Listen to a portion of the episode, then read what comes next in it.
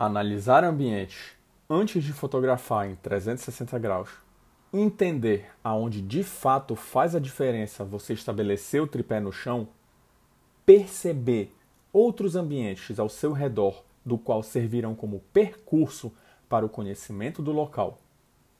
Esses são pontos específicos e estratégicos para que você possa se tornar um grande mago do 360.